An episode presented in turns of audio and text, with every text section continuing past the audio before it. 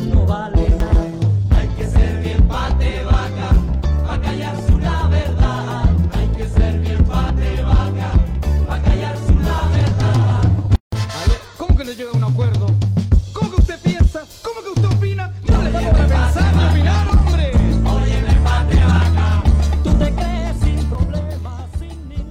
buenos días a todos y a todas, bienvenidos y bienvenidas a Radio Nuevo Mundo 102.3 en Curicó. Ya estamos en el aire cuando son las 11 con 6 minutos.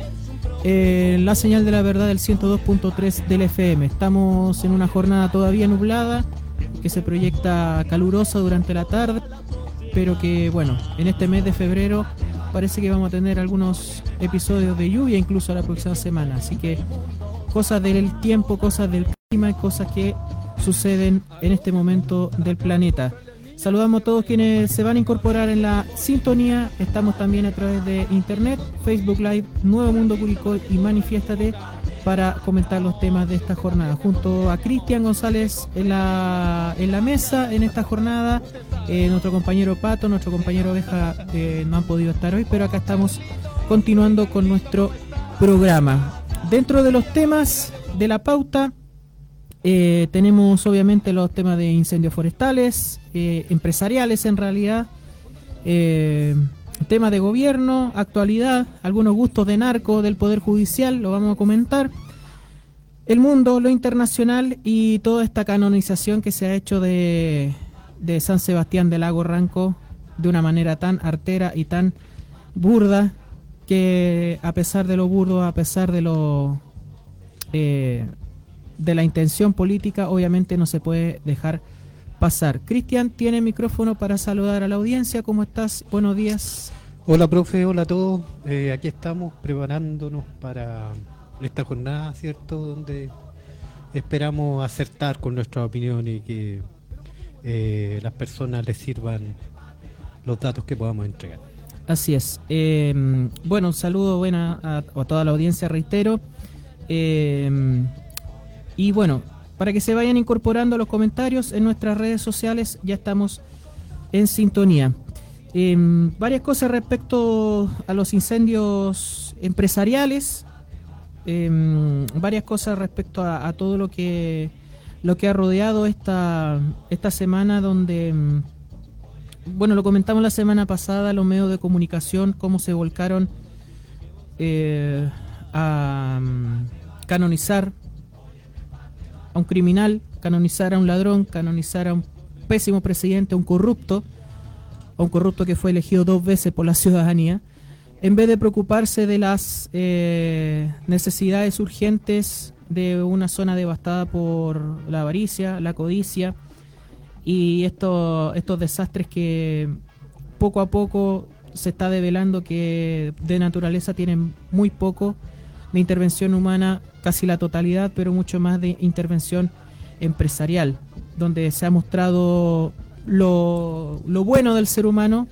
la solidaridad real del pueblo chileno, también los intereses de otros por blanquear su imagen y la precariedad de, de una parte importante de una ciudad que todavía está esa imagen de del plano de Viña del Mar, del Viña, del Viña del Mar de la ciudad de las flores, de la ciudad jardín y todo lo demás, pero que detrás de la 15 norte hacia arriba, si uno fuera Viña del Mar, ya, de la 15 norte hacia arriba o de la Quinta Vergaria hacia atrás, ya, o hacia el sur, eh, revela otra realidad, la, la Viña del Mar de, del territorio complejo, de los cerros, de las quebradas, de las tomas, los campamentos, de la precariedad, de la dificultad de transporte público, de la poca planificación urbana y de las amenazas por parte de las inmobiliarias, empresas, de devastar el territorio. Y un territorio donde en este incendio, donde que en cifras representan a más de 40.000 damnificados, eh, más de 130 personas fallecidas, muertas, em, no la totalidad han sido identificadas. Esta semana la magnitud que nos ha permitido ver la realidad y que al propio Estado, al propio gobierno, eh, entrando a, a- a iniciar las labores de despeje, de reconstrucción, nos muestran un panorama tremendamente eh, desolador por un lado, pero también un desafío muy grande para de una vez por todas pensar el territorio, más allá de hablar de la magnitud de números de catástrofe, también como es eh, común en nuestro programa, queremos dar un espacio también a poder pensar y reflexionar luego del desastre, luego de la tragedia, el territorio para que nunca más eh, tengamos estas, estos desastres cada vez más agudos, cada vez más intensos, con la magnitud de daño que hemos visto en esta mm, en este en este evento y en otros eventos a lo largo de, de cada verano y de cada de cada espacio de tiempo donde los incendios arrasan y después de la ceniza bien, o sea, después del fuego viene la ceniza y sobre la ceniza viene el aprovechamiento empresarial. Cristian, ¿algo para comentar antes de, ir al detalle de números, de datos, de medidas? Sí, la verdad es que eh, cada vez que existe una catástrofe en este país, ¿cierto? que somos muy propensos a eso porque la naturaleza nos ha situado en un, en un espacio, me refiero como país, ¿cierto? En un espacio lleno de sismos de todo tipo. Eh, bueno, y ahora último, eh, los incendios provocando verdaderas catástrofes. Y afirmaba lo que decías tú porque efectivamente, ¿cierto? No, cada cierto tiempo eh, estas catástrofes, este, estas desgracias que suceden nos muestran el Chile real, el Chile profundo. Y como sucedió hace muchos años, ¿cierto? Hace, bueno, en realidad no tanto con los incendios en Valparaíso. Hoy los incendios en Viña del Mar también nos muestran eh, personas que no tienen título de dominio, que eh, están ahí viviendo por a causa de las tomas. O sea, nos muestra la realidad en la que vivimos en este país. Y eso no me deja más que hacer reflexión, que no me dejan más que reflexiones del tipo de que eh, como chileno efectivamente eh, estamos sometidos cierto a una a un régimen eh, que solo se preocupa de de las personas que que generan grandes recursos hacia ellos está están destinadas las políticas públicas prácticamente lo vemos eh, y lo tasamos en la realidad cuando los sectores más postergados necesitan ciertas eh, soluciones, esas soluciones nunca llegan. Y la solución que llega es estas manifestaciones solidarias, ¿cierto? Que las teletones, los shows, que, que eh, en realidad es una es un arma de doble filo, creo yo, ¿ah? porque vamos caminando en esta sociedad tanto hacia el individualismo que en un momento se van a acabar las las campañas solidarias y todo ese tipo de cosas y vamos a estar indefensos ante cualquier y propensos a cualquier tipo de catástrofe. Sí, bueno, este, este enfoque de la caridad también. Hay solidaridad, pero también muchos lo ven como una cuestión de caridad y nunca resolver la profundidad estructural de los problemas. Em, nosotros insistimos en esto, el, los desastres naturales o socioambientales, eh, sobre todo en un país con el modelo que tenemos, el modelo neoliberal, eh, este sistema, eh, en realidad sí hay una hay una cadena un poco de, de todo de todo de cómo se configuran muchas veces los los desastres. Ya vamos a tratar de hacer algo complejo, lo más concreto posible y simple posible. Pato me diría, oye, dilo en palabras simples, hace la corta, digámoslo, pero la idea es esta. En una sociedad neoliberal, en un modelo neoliberal como el que se impuso en nuestro país, también el territorio se piensa de esa manera. Y la manera en que está configurado el territorio también determina a las personas. O sea, un modelo neoliberal también determina un sistema neoliberal individualista en la sociedad, en las personas, ¿ya? y en personas que cada vez se ven menos desde lo comunitario o desde el tejido social o desde lo colectivo. ¿ya? Entonces toda la iniciativa en realidad nace desde lo individual. La resolución de los problemas contingentes desde lo individual. Pero también si un, estra- eh, si un Estado piensa el territorio desde los intereses individuales y empresariales, eh, transmite de, un- de una- de alguna manera eso al conjunto de la sociedad. ¿A, qué voy?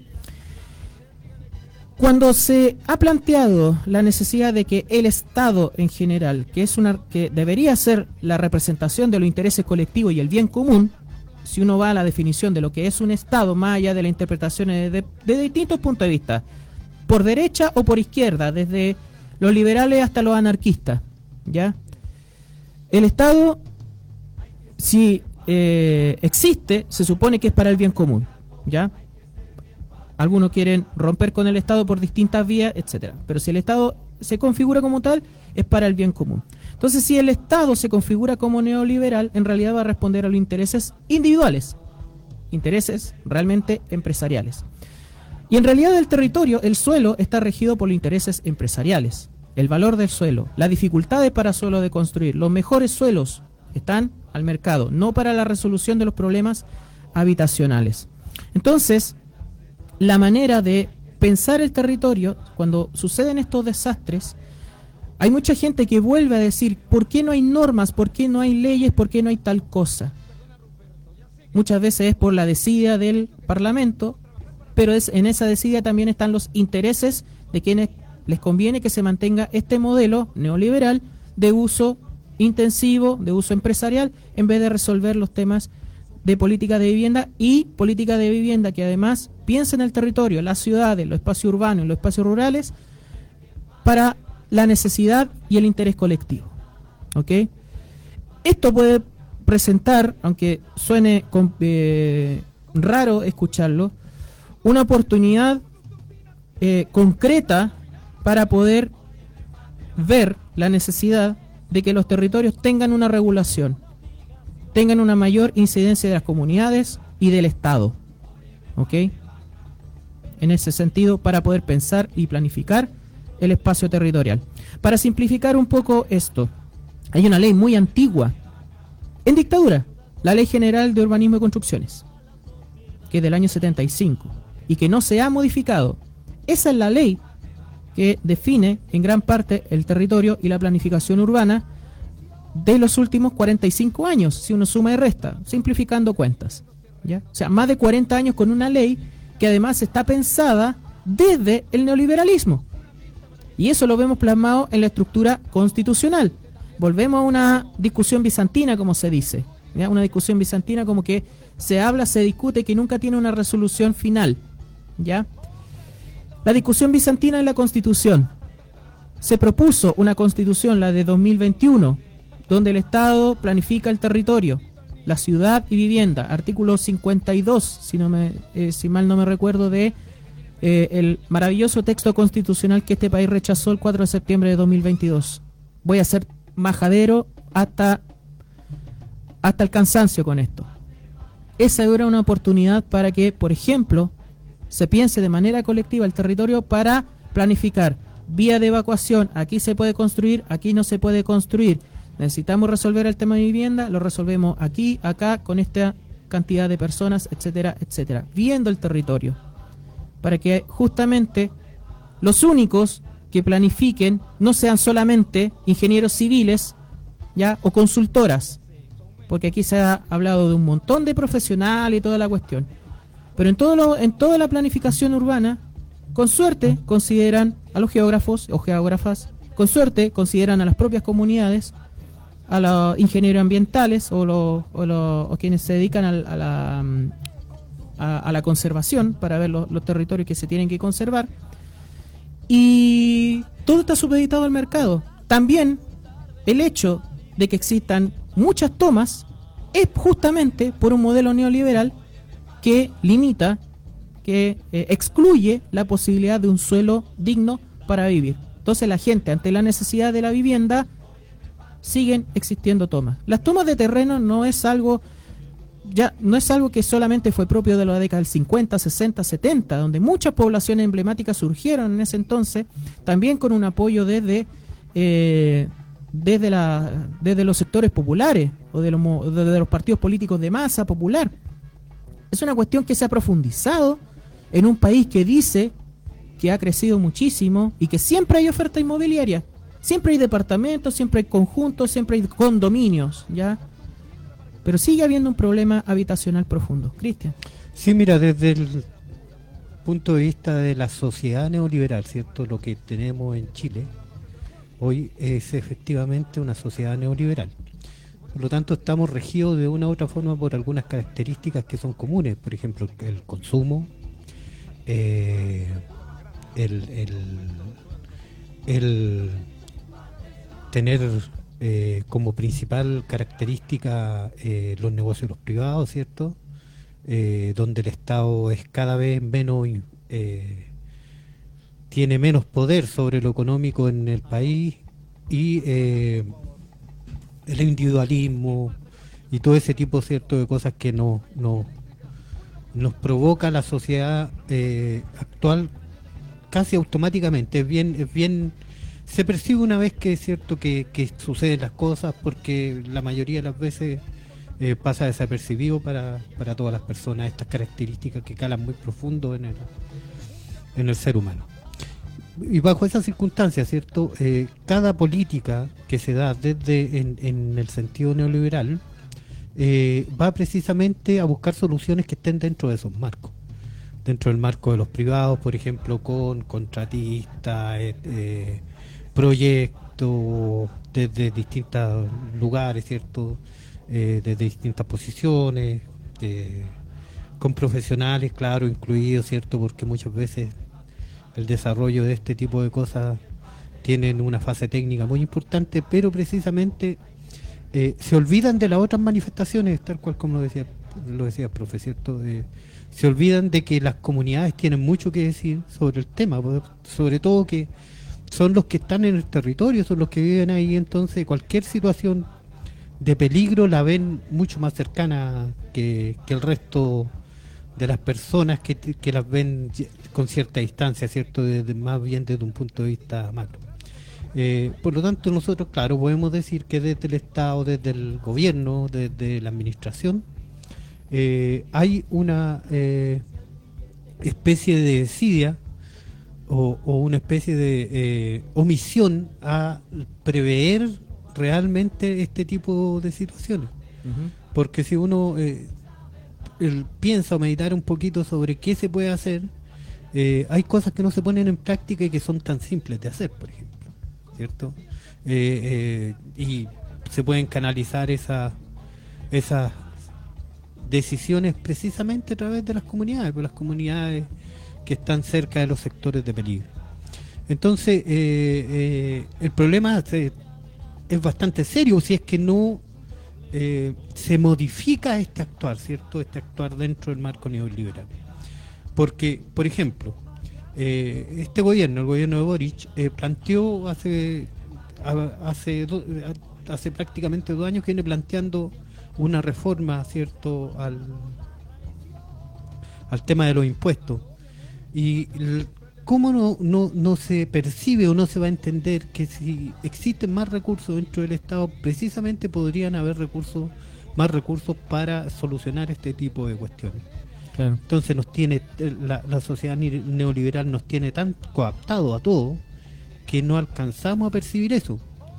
Yo espero que en las próximas elecciones y de y lo que viene hacia adelante la gente, las personas se den cuenta de esta situación y entiendan que si el Estado no tiene más injerencia dentro de, la, de las políticas económicas, ¿cierto? Y de alguna manera empezamos a acabar con estos espacios de neoliberalismo extremo, eh, estamos condenados a estar viviendo el resto de nuestras vidas. Y, yo me temo, me temo que dentro de la sociedad eh, neoliberal, neoliberal, el individuo que construimos, este, este tipo de cosas, ¿cierto? El ir a ayudar eh, puntualmente a alguien, eh, caridad, como lo decías tú, profe, eh, se convierte en una costumbre y sea eh, mirado como un valor y no como un error.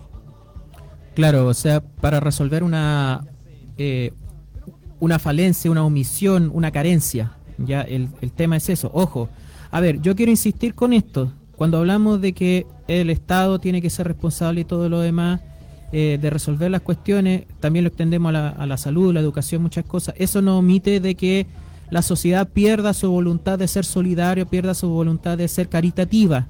Ahora, hay cosas para los cuales y momentos para los cuales la solidaridad y la caridad pueden ser, obviamente, una manera de resolver una emergencia, una tragedia familiar. Sí, qué lo- sí, profe, lo que pasa es que si fuéramos realmente solidarios, la caridad no existiría. Ahí está la cosa también. Si no entendiéramos también como una sociedad, como intereses colectivos, no tendríamos que ser caritativos, solidario, caritativo, cada quien interpreta la diferencia o la cercanía de los conceptos, en temas de salud, enfermedades terminales, en temas de educación, eh, en temas de, eh, de la vivienda, etcétera, etcétera. O sea, hay cuestiones estructurales que deberían estar de alguna manera eh, sostenidas y dignificadas desde, desde, un, desde una visión de la sociedad y también de una eh, utilidad del Estado, para quién es el Estado, para quién sirve el Estado. Y en este momento, en este Chile, el Estado sigue sirviendo al modelo neoliberal, es un Estado subsidiario, ¿ya? Entonces, el, en vez de las personas, ya, un Estado que favorece los intereses empresariales, que terceriza la- las funciones de derechos sociales, ya, o, las, o los derechos hu- humanos y sociales eh, fundamentales, desde el agua potable, ya, partiendo desde esas cosas básicas, los servicios básicos, em, hasta, hasta muchos elementos de la, de la vida diaria. Bueno, eh, Marco Antonio Muñoz está en sintonía, nos dice, salud compañeros, jueces con gusto de narco, entre comillas, lo que decía en la presentación de la pauta, qué buen concepto. Obviamente lo vamos a desarrollar posteriormente con la temática eh, que corresponde. Em, yo quiero entrar un poco en este análisis de lo que es esta visión de estos incendios, que no perdamos el concepto de terrorismo empresarial, que he visto, por ejemplo, en medios como el periódico El Ciudadano, Re- Resumen, que siempre hacen análisis de, esta, de estas cosas, prensa alternativa, pues de alguna manera, esto no lo va, no lo va a leer en la tercera, ni en Emol, ¿ya? O en la segunda, que un diario vespertino que cada tarde inventa cada estupidez y, y- le pega al gobierno por cualquier, por cualquier minucia. Em, cuan- empecemos a hablar de los conceptos que son reales, o sea, de incendios forestales ya tienen poco, incendios empresariales e incendios delictuales, ¿ok? Eh, en el 2017 sacaron la carta de que eran comandos mapuche que, se habían, que habían llegado hasta la región de Valparaíso a incendiar, que incendiaron desde Valparaíso, Higgins, Maule y todo lo demás. Cuando se empezó a hablar de, la, de una plaga que tenían los pinos, que tenían las plantaciones forestales, como que murió el tema. ¿ya?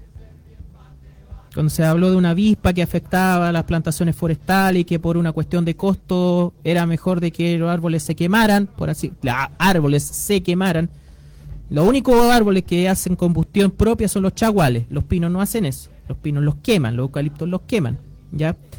Em, pasó realmente a segundo plano. ¿Ya? La existencia de acelerantes. Que haya tantos focos simultáneos. En un momento que era un gobierno como el de Michelle Bachelet. El segundo gobierno de Michelle Bachelet. Recordemos verano del 2017 si no me equivoco. ¿Ya? Después, el show de los camiones Mariquina, que utilizó San Sebastián de Lago Ranco como campaña electoral. Em, varios momentos. Los incendios de 2020 también. Y recordaba declaraciones del encargado de ONEMI en ese entonces de la región del Maule, que el incendio de Radar Siete Tazas se iba a extinguir cuando lloviera. Y pasaron más de 50 días. Bueno, con la cantidad de papanatas que habían en ese entonces en la gobernación regi- re- regional, Pablo Milar, Roberto González y todos los, eh, los que instalaron en ese momento, para que al final en la, en la precordillera de Molina y de Curicó se quemaran casi 20.000 hectáreas de, de, de bosque, fundamentalmente. ¿Qué, ¿Qué habrá pasado con esos suelos? Incendiados, por ejemplo, por Forestal Arauco. Entonces, ya no nacimos ayer. Ya, o sea, no pueden verle la cara de idiota y de estúpido, más allá de que muchas veces se demuestre esa estupidez o, esa- idiotez en la sociedad chilena, a 19 millones de personas, a 20 millones de personas. Sobre todo con estos desastres. La tercera utiliza el concepto de desastres socioambientales, pero en realidad son empresariales y son delictuales. Una nota del ciudadano dice, Chile arde, pero no de casualidad. Los incendios del terrorismo inmobiliario y forestal. Hay que llamarlo de esa manera. El terrorismo inmobiliario, la voracidad, la avaricia, la codicia de inmobiliarias y forestales. Además del cambio climático, además de todos los fenómenos eh, provocados por el modelo, donde se ha aumentado la temperatura de la Tierra, fundamentalmente, y cómo se va reduciendo cosas es esenciales para el ser humano. Áreas verdes. Muchos dirán las plantaciones forestales no son áreas verdes, pero bueno, ahí hay otros caracteres técnicos. Pero también se queman bosque nativo, se queman lugares de recreación y de esparcimiento y de contemplación, como el jardín botánico, como parques naturales, etcétera. Y Chile va, reduciendo cada vez más sus parámetros de eh, espacios naturales disponibles para la, eh, para la sociedad. Y más allá del detalle de esto, que es muy extenso, eh, solamente una cifra de algunos años anteriores. En casi 15 años, entre el 2013 y 2017, parte de este estudio, eh, se quemó una superficie de 1.420.000 hectáreas, de las cuales 61 por, corresponde a bosque nativo. A pesar de que muchas veces los focos se inician en plantaciones forestales o en espacios de este tipo, la mayor afectación está en bosque nativo. Muchos también incendian bosque nativo para eh, construir sobre ello o establecer eh, negocios. ¿ok? Las regiones más críticas, las de Valparaíso, Biobío y Araucanía. Hablamos sobre la tesis la semana pasada, construyendo sobre cenizas, y cómo esto se sigue aumentando, ¿ya? Más de 30.000 hectáreas en el periodo 2022-2023 en, eh, de esa temporada de incendios forestales. Entonces, sigue esta, este afán por arrasar y con una ley antigua, añeja, neoliberal, cómo se facilita el camino para que este uso de suelo sea para el beneficio empresarial.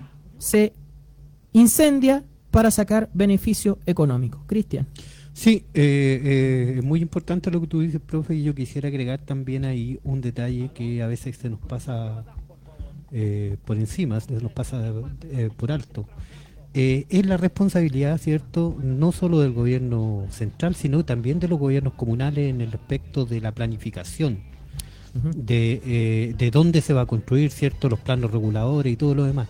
¿Qué tipo de construcción se van a Porque eso influye mucho también en, en qué, eh, en cómo, ¿cierto?, desaparecen poblaciones enteras prácticamente por el tipo de construcción que se que se genera, dónde se, se construye eh, las tomas de agua que deberían existir, ¿cierto? Que especialmente hoy, ¿cierto? Que nos vemos sometidos al tema de los derechos de agua y todo lo demás, eh, ¿qué priorizar sobre si derechos agrícolas, derechos para el consumo del ser humano o derechos de lo que vemos hoy, ¿cierto? Tanto negocio con, con los derechos de agua.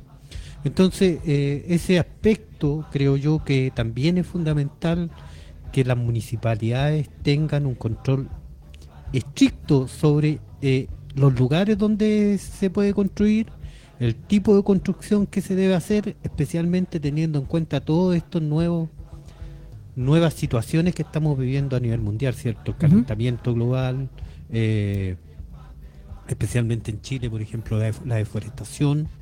Eh, en algún momento quizás deberíamos hablar un poco de eh, las condiciones de lo que significa un bosque nativo con respecto a un bosque de pinos, por ejemplo. No, pues, la, la diferencia que existe en, en muchos sentidos, ¿cierto? Ah, Y- un ejercicio muy, muy simple. Vayan a un espacio de bosque nativo y escuchen la vida que hay ahí. Vayan a una plantación forestal y se van a encontrar con menos sonido que un cementerio. Es así. No hay vida realmente eh, o un ecosistema eh, que uno pueda palpar realmente de, de- vida en una plantación forestal. Pueden haber una que otra ave posada y todo lo demás, pero en realidad una plantación forestal de pino, o fundamentalmente de pino, en nuestro país, por el modelo forestal también, ¿ya? Por, esto, por la forma, no solamente es la especie, sino que también es el modelo, es un ecosistema absolutamente eh, estéril, ya, muerto, si uno lo quiere simplificar. ¿Y para qué vamos a hablar de los suelos, de la condición de los suelos una vez que se, que se utilizan para los monocultivos? El monocultivo es súper dañino para el, para el suelo, en todo sentido. Bueno, y esas, esas características, ¿cierto?, debiesen tener en cuenta las personas, insisto, las personas que van a elegir autoridades. Se vienen elecciones municipales, Exacto. hay que preguntarle a los candidatos de esas que van a participar de esas elecciones qué se van a hacer en este sentido. Es muy importante que eh, las personas tomemos conciencia de lo relevante que es esto para el futuro. Es muy probable que a pesar de todas las, las iniciativas que, que- que tengamos las sociedades de, de hoy en adelante con respecto al cambio climático, esto no pueda revertirse. Claro. Es muy difícil que pueda revertir. Por lo tanto, hay que prever y tomar decisiones con respecto eh, a que eh, no nos somet- no estemos sometidos a estas desgracias ni a estas crisis cada cierto tiempo. Eh, una cuestión, o sea, uno s- trata de aportar a la naturaleza reciclando, reutilizando, reduciendo su huella de carbono, pero los millonarios utilizan aviones para ir a comprar papas fritas. o no sé, eh, hay ejemplos mu- eh, que ahora se están cuestionando sobre los multimillonarios, sus jets privados, sobre todo en, en Estados Unidos y otras cosas. Bueno, Estados Unidos y su decadencia, bueno, y su falsa moral es, es un cuento aparte. Pero mm, justamente es eh, el conocimiento que tiene la gente sobre la importancia de un plano regulador. Lamentablemente, la corte del monarca de Curicó ya decidió el, sobre el plan regulador de Curicó, ya que tiene que pasar a Contraloría, tiene que pasar todos unos trámites. Eh, hizo poco y nada de respecto a consultas ciudadanas. No consideraron la zona del humedal, ya, el Cerro Condel. Obviamente ahí manda inmobiliaria, manda patrón, no manda ciudadanía. Los intereses económicos por sobre la lo, lo- por sobre lo que es beneficioso para el pueblo. Exactamente. Y todo en base, por un lado, a la constitución vigente, a la constitución neoliberal, y por otro lado, a esta ley de, eh, de urbanismo y construcción. Voy a citar una- un artículo de El Desconcierto. Eh, dice, geógrafa e incendios forestales, la emergencia climática cuestiona todos nuestros paradigmas. Dentro de la noticia donde Marcela Rifa- Rivas, perdón, geógrafa de la consultora Nómade de la ciudad de Valparaíso, o sea, es parte de del territorio, va analizando más de 25 años los planos reguladores de la zona, se ha visto cómo la, la crisis climática ha puesto a prueba todos los paradigmas con los que hasta hoy el ser humano ha organizado sus comunidades en materia urbana. O sea, también la contingencia nos lleva a plantear y tenemos que ser capaces, con conocimiento, por favor, ya fuera los terraplanistas, fuera los terraplanistas climáticos, fuera los terraplanistas políticos, fuera los terraplanistas históricos, fuera los terraplanistas y la estupidez y la ignorancia. Ciencia, conocimiento, participación.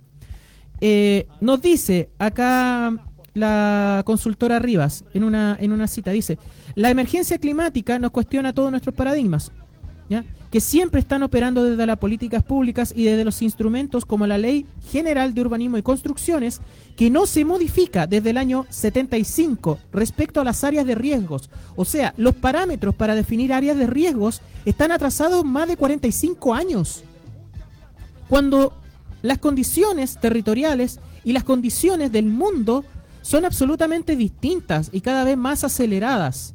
¿Ok? O sea, estamos bajo parámetros de una ley que ya está absolutamente añeja, vetusta, ¿ya? Vieja, que ya para el mundo actual, que es el parámetro estructural sobre el cual, por ejemplo, los planos reguladores se definen, o la distribución del territorio, no corresponde a la realidad de nuestro país, que desde hace mucho tiempo se dijo de que Chile era uno de los países que era más vulnerable a las eh, consecuencias del calentamiento global y el cambio climático. Esta consultora, eh, Marcela Rivas, nos dice que además es eh, docente de la Pontificia Universidad Católica de Valparaíso, se encuentra hace mucho tiempo trabajando en el plano regulador de uno de los territorios afectados, de Villa, de Villa Alemana. Dice, ya no salimos del modernismo. En otros países, en Europa, ya están hablando de soluciones basadas en la naturaleza. Cuando hablamos de una constitución ecológica como la de 2021, tenía que ver con esto, con actualizar el modelo de vida y también el pensar la ciudad, el territorio, desde también la emergencia climática. Y este país retrógrado rechazó esa constitución. ¿Ok? O sea, si uno va a las evidencias, uno puede decir ya esto es contrafáctico, ya de alguna manera de que eh, los hechos nos demuestran cosas que se anticiparon. Pero ¿qué capacidad de lectura tenemos nosotros o tiene la sociedad chilena de que estas cosas están pasando y, este, y, y hay propuestas que solucionan esto, ya que cambian el modelo, que cambian el sistema para tener una vida mejor? Cuando, por ejemplo, los medios de comunicación se empecinan en eh, saturarle la cabeza con mentiras. ¿Ok? O sea, vuelvo al tema de la constitución. La constitución de 2021, la verdadera constitución del pueblo de Chile, de la convención constitucional, de esta institución democrática, ¿ya? Vista desde el punto de vista ecológico, desde la mirada de la ciudad, del territorio, de manera integral, perfectamente hubiera modificado las bases que permitieran pensar el territorio de una manera distinta y evaluar riesgos. Porque los riesgos del año 75, bueno, además la dictadura por sí mismo era un riesgo. Los riesgos naturales del año 75 no son los del 2024 y seguimos con el mismo marco legal. Y los municipios, las estructuras, como bien tú decías, Cristian, los encargados de, mirar el territorio para definir los planes de, de reguladores comunales ¿ok? Sobre todo en el área urbana, porque regulación en el mundo rural, poco y nada, escaso. Y se eh, están en contra de ello, adivinen quiénes, los grupos empresariales. Los municipios se regulan bajo normativas que están fuera de tiempo, que no van acorde con la realidad territorial. ¿Ya? Porque los límites urbanos de Viña del Mar del 75, del 80, no son los del 2024. Los límites urbanos del Curicó del 75, del Villorrio, que era Curicó, digámoslo de esa manera, hace 45 años, donde apenas habían 60.000 personas, 70.000 personas, si no me equivoco, o estoy siendo incluso más allá de, lo que puede haber en, población en ese entonces, no son los límites de ahora de un Curicó que, eh, comillas, cobija a casi 160 mil personas.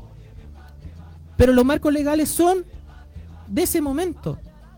Entonces, para cerrar el punto, cuando se hablaba de la constitución ecológica y de pensar el territorio por esos parámetros, también era para actualizar leyes que son viejas. Y en el Parlamento, ¿cuándo se ha discutido sobre esta ley, sobre la modificación de estos parámetros? ¿Cuándo la sociedad no solamente la parte científica, porque geógrafos, centros de estudio, obviamente hacen este cuestionamiento constantemente, pero cuando las comunidades, teniendo el conocimiento, siendo informadas, haciéndolas partícipes de todo esto, oye, ¿sabes qué? Es imposible cambiar las cosas si que no se cambia esta ley. Exijamos de que se cambie esta ley. Partamos por qué poder de decisión tienen los concejales y si no tienen poder de decisión los concejales, bueno, vayamos a quienes discuten las leyes, que son los diputados y senadores. Exijámosle a los diputados y senadores que hagan cambios que vayan con las realidades del momento, pero con las realidades colectivas, no para hacer una ley que le siga favoreciendo el negocio inmobiliario, el negocio de los suelos al empresariado.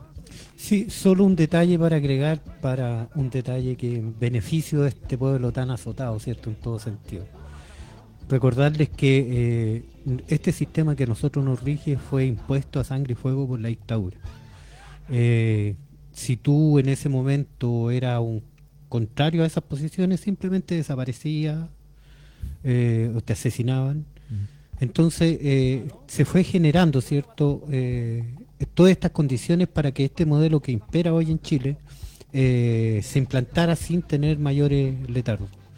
Luego de la dictadura, ¿cierto? Vino, vinieron los sectores de la desconcertación, sectores que también son neoliberales por el por, por que eh, en algún momento, ¿cierto? Hubo una, una especie de, cambio, incluso en, partidos como el Partido Socialista, que, bueno, viró precisamente hacia, hacia, lo neoliberal. Mm. Eh, y además se tomaron ciertas decisiones desde el punto de vista educacional, desde las comunicaciones, bien como decías tú, que, nos han, mante- que nos han mantenido desinformados, primero que nada, eh, eh, de lo que significa el Estado, de lo que eh, significa el cambio, el cambio climático y de todas esas cosas importantes que podrían habernos servido para discernir mejor.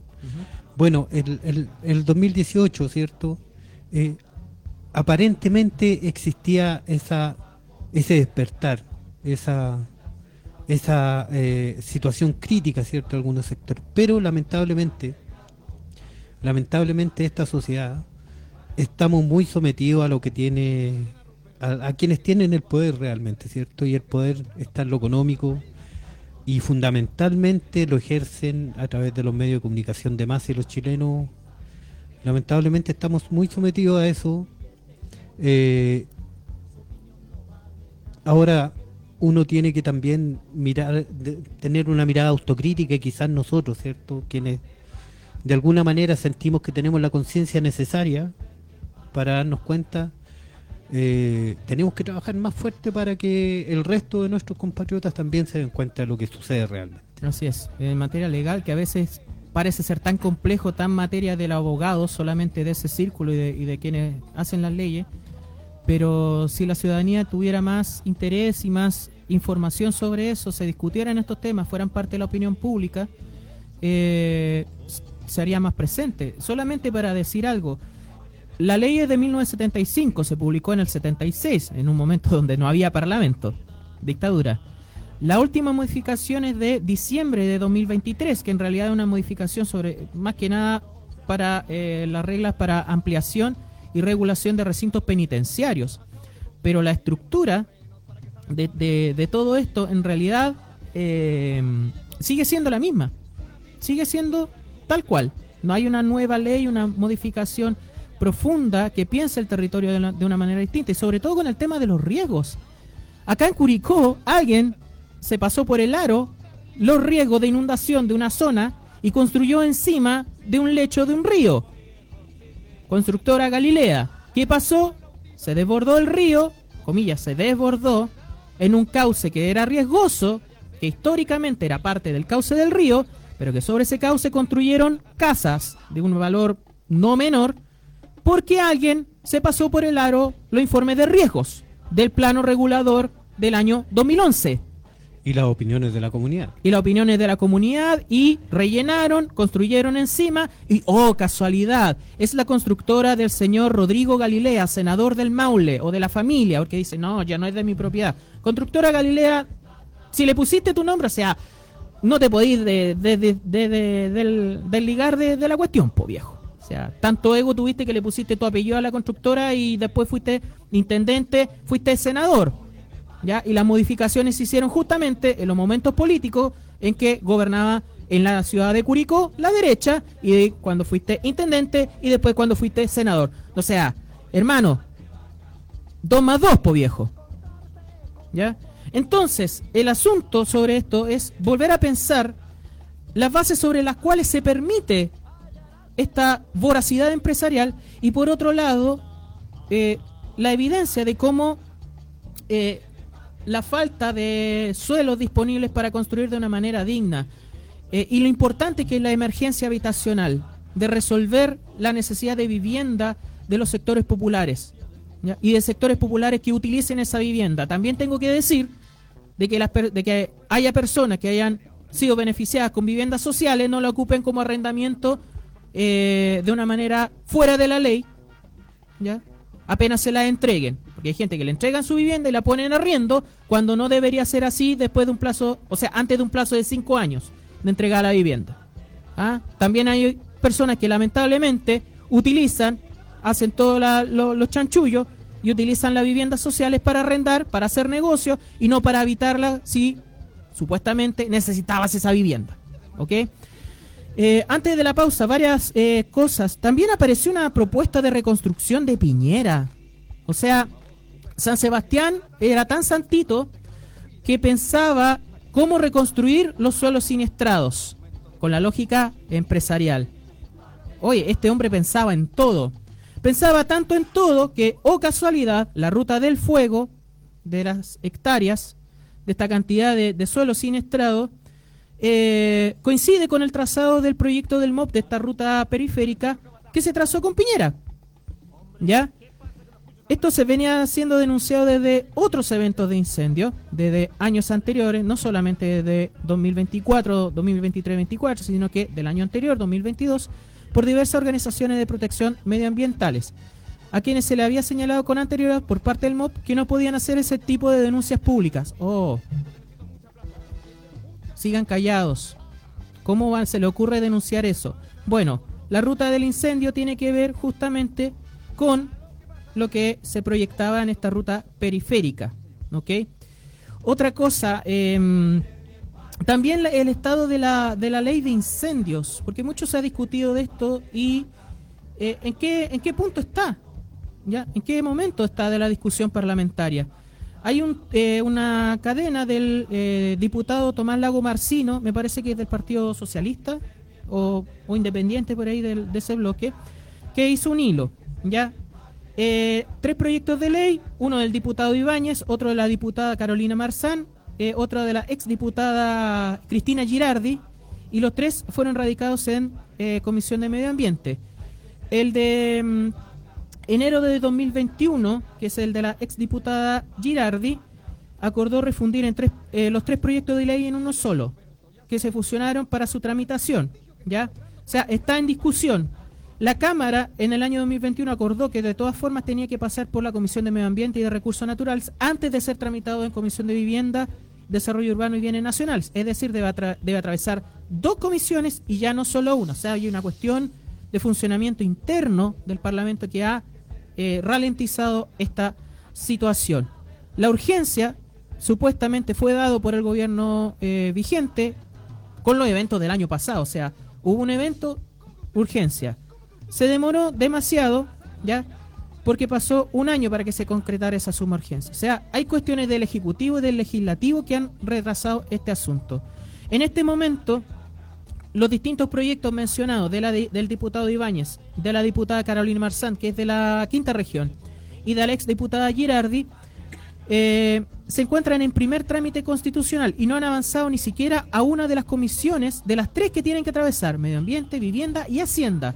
Le queda mucho para salir de la Cámara y aún falta el Senado. Depende del Ejecutivo de las urgencias para acelerar tramitación. Y ahí es donde uno puede exigir, ¿ya? Tienes el poder para hacer la suma urgencia, hazlo. Hazlo. Ve del Ejecutivo. ¿Ya? Y también eso también, o sea, pasa por el, eh, las fuerzas políticas dentro del gobierno que perfectamente esta situación la pueden instalar en la opinión pública y que sea importante para la discusión de la resolución real de los problemas. Eh, vamos a las medidas de reconstrucción rápidamente. Primero decir, se han juntado 6 toneladas de ropa inutilizable. ¿Eso es solidaridad? ¿Eso es caridad? 6 toneladas de ropa que van a que terminan en un relleno sanitario. Por favor, ya lo dijimos la, sema- la semana pasada. Esto no es para despejar el closet o deshacerse de basura textil. ¿Ya? 6 toneladas de ropa inutilizable que además demoran el trabajo de reconstrucción y el trabajo de gestión, sobre todo de, de, esta, de esta emergencia. Cristian.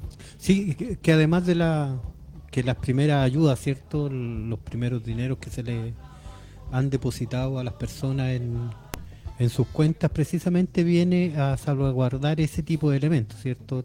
Eh, ropa, abrigo y ese tipo de cuestiones. Por lo tanto, es absolutamente necesario eh, entregar ropa. Yo, la verdad es que se ha, se ha insistido tanto en que no se haga y que se lleguen a esas magnitudes. Es simplemente que la gente quiere deshacerse de la basura que tiene en la casa. Exactamente. Eh, sobre las medidas de reconstrucción y de apoyo, además de todas las medidas de contención para niños, niñas eh, y adolescentes, eh, kit culturales también, eh, el apoyo de organizaciones civiles, social, eh, sociales, en actividades, en coordinación de ayuda, en trabajos voluntarios. eh, decir que, por ejemplo, el, el Instituto eh, Nacional de la Juventud ha reclutado de alguna manera a más de 2.000 personas voluntarias, fundamentalmente en la región de Valparaíso, por una cuestión de traslado y de residencia, Eh, se necesitan más apoyos desde otras regiones, ojalá, pero por estas cuestiones de, de dónde alojar a las personas que van a hacer voluntariado, eh, se ve un poco complicado en ese sentido. ¿ya? El, más del 95% de los voluntarios son de la región de Valparaíso. Hay mucha gente con la intención desde Santiago, quizás con el eh, con la entrada de los universitarios de la capital al, al año lectivo, la universidad, los centros de estudio van a hacer jornadas de apoyo de voluntariado durante el mes de marzo, porque esto tiene que seguir, ya se tiene que continuar eh, en este despeje de, de suelo, de escombro, de apoyo, de construcción, etcétera, etcétera. Em, las medidas, fundamentalmente soluciones transitorias de vivienda, que es lo más importante, tener un techo. Primero, un bono de acogida de hasta 10 UF, alrededor de 370 mil pesos, si es que no me equivoco, para el pago transitorio de un arriendo o en caso de acogida. Viviendas de emergencia para familias que cumplan con los requisitos y tengan un terreno para su instalación, lo decías tú mismo. El tema del título de dominio. Muchos de esos terrenos son producto de tomas. ¿Quién tiene título de dominio? ¿Quién tiene un registro de, aquello? Eso también es una complicación que también el Estado tiene que hacerse cargo en cada operativo de, eh, de documentación y de eh, soluciones administrativas. Hotelería también para familias con mujeres embarazadas o con necesidades especiales o dependencia severa. También como eh, acogida y refugio.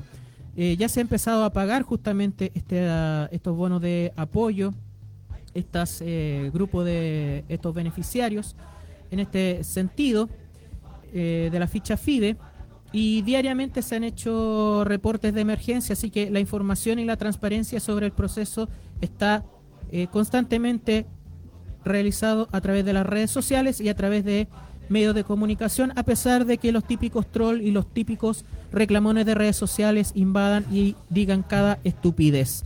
Por ejemplo, a día de ayer se han entregado el 95 de los bonos registrados ya en esta ficha FIBE, más de 7.000 hogares lo han recibido, eh, 476 hogares han recibido el pago de afectación media de 750 mil pesos y más de 6.700 personas el de un millón y medio que es el de afectación mayor o severa, ¿ya? Para que veamos un poco la magnitud de esta situación. Ya van cerca de 8.000 fichas eh, terminadas, catastradas, más de 20.000 personas, atención en el registro civil, instalación de baños químicos, red asistencial de salud, reposición de transportes, etcétera, etcétera. O sea, el trabajo se está haciendo, siempre falta, siempre es necesario, sobre todo en esta etapa que es de despeje, de remoción de, escombro- de escombros, perdón, donde se han removido, escuche bien, 54 mil toneladas de escombros. ¿Dónde va a parar eso? Que también tiene una afectación am- ambiental. Eh, hay que verlo, ¿ya? Hay que tomar eso como consideración. Y además insistir en las palabras del gobernador Rodrigo Mundaca de Valparaíso, que algo sabe de territorio, de verdad sabe de territorio, el eh, ex vocero de eh, la organización Modatima, de que insiste de que esto es una cuestión criminal, de que esto ha sido intencional y si lo dice Rodrigo Mundaca es eh, sinónimo de confianza respecto a lo que sabe de su región, la región de Valparaíso. Un detalle antes de la pausa, mira, imagínate lo importante que hubiera sido que hoy, por ejemplo, estuvieran extendidas las iniciativas de las inmobiliarias populares que están eh, eh, que tanto éxito han tenido en Recoleta, ¿cierto? Recoleta, exacto. Si se hubiese llevado a cabo, ¿cierto? Una política esa a nivel nacional, las municipalidades tanto de Viña del Mar como de Valparaíso en su momento, ¿cierto? Hubiesen tenido muchas más herramientas para solucionar el tema de la, de la vivienda en, en los sectores que fueron siniestrados, ¿cierto? Solo ese detalle para que se, se entienda también que desde el punto de vista municipal también existen posibilidades para mejorar esta situación. Sí, o sea, hay leyes que son limitantes, restrictivas, eh, que benefician al mercado, pero también hay que tener voluntad y capacidad para hacerlo. Recoleta es un ejemplo. No vamos a dar la receta porque otros se la apropian. Queremos que la realidad y la participación ciudadana sea el ejemplo y la evidencia. Vamos a la pausa, volvemos en un rato a Manifiestate 102.3 en Curicó. Dígame, supuesto, ya sé, su aumento. Pero ¿por qué no vuelve el próximo año? ¿Ah? ¿Un? Pate vaca. ¿Cuál estaba hombre? Pate vaca. Oye viejo, está tan sordo y tan ciego a la vez que una vaca en una tina ni a dos metros ve. Óyeme, pate vaca. Yo. Óyeme, pate vaca. Curicó 102.3 Nuevo Mundo, solo la verdad. En el 102.3 de la frecuencia modulada de Curicó, Nuevo Mundo, te indicamos la hora. Es mediodía en todo el país. Esta es la red de emisoras de Nuevo Mundo a lo largo de todo Chile.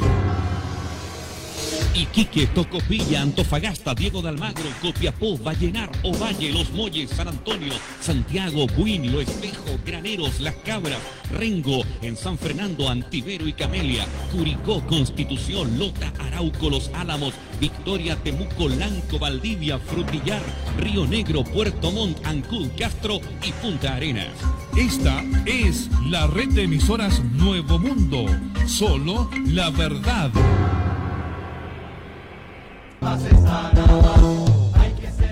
Volvemos a Radio Nuevo Mundo 102.3 en Curicó. Estamos en Manifiestate del programa de análisis de cada semana de la actualidad nacional, local e internacional. Solo la verdad en el 102.3. Saludamos a quienes están en sintonía, que nos han comentado. Soraya González desde Venezuela, como cada sábado, fiel a la sintonía online. Eh, bendiciones desde, eh, desde Venezuela. Saludos también.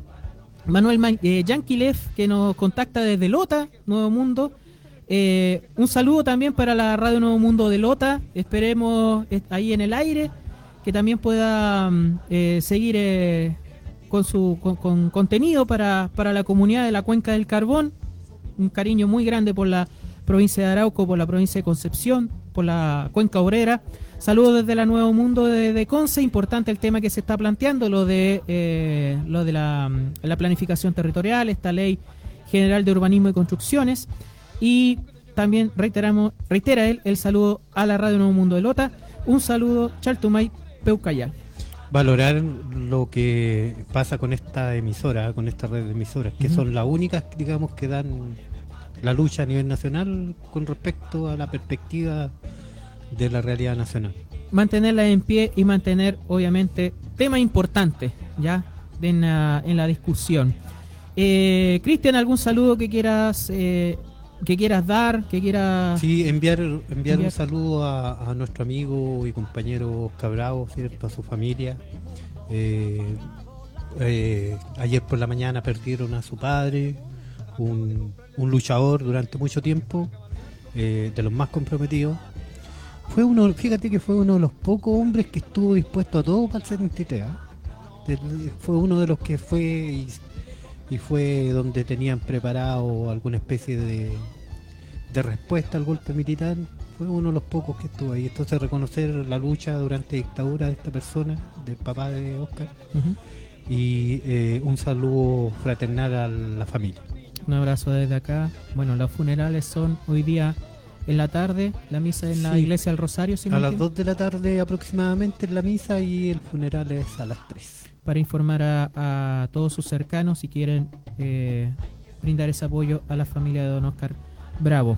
Eh, yo te- generalmente tengo poca gente para dar saludos, pero también quiero dar un saludo y ojalá que me pueda estar escuchando y si no, bueno, está bien. A mi abuela, eh, Rosa Velázquez, que esta semana la operaron de, de un tema la- de salud, ya un tema muy muy delicado para mi abuela, para la gente de su edad. Así que, abuela, un saludo, un abrazo. Ojalá que todo pueda seguir en en adelante. Y, y bueno, eh, ojalá que, que, que pueda estar en pie pronto para, para hacer las cosas de cada, de cada día. Em, Oye, sí, y obviamente saludo a Patricio Parra, a Pato, Roberto, a Oveja, a, Rodrigo, Matus. al otro Rodrigo. Rodrigo Matu que está en sintonía, que nos comparte eh, el programa y bueno, a todos quienes eh, nos ayudan a mantener esto en pie desde hace casi cuatro años. Estamos hablando en en la pausa sobre algo que se va a comillas conmemorar próximamente, que es el terremoto del 2010. Cuando uno habla de terremoto en esta zona del país, se remite a 2010. En otros territorios se remitirán a 2015, en Oye. otros en otro momento. Hace Pero, bastante tiempo que está silenciosa la cosa por estos lados. Ya, ya estoy medio preocupado. ¿eh? ¿ya? no, si algunos andan especulando, ¿no? La cantidad de temperatura, que los sismos, que esto, que lo otro. Eh, recurramos a la ciencia, no recurramos a la especulación y a, a cosas que realmente nos alejan de la mm, del conocimiento real, ¿ya? Basta de terraplanismo, voy a ser súper majadero con esto, basta de terraplanismo y de conspiraciones, sobre todo con el tema de la naturaleza, cuando en realidad las conspiraciones son empresariales, ¿ya? Eh, hay que plantearlo de esa manera en un mundo donde cada vez se reflexiona menos. Em, reflexiones sobre todo, por ejemplo, con el poder. Gusto de narco. Los autos del Poder Judicial. Una cuestión que si no es por la opinión pública, no se echa pie atrás.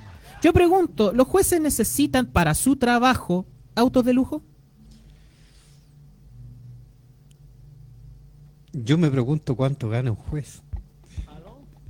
Ojo, ¿cuánto gana un juez como remuneración en blanco, real?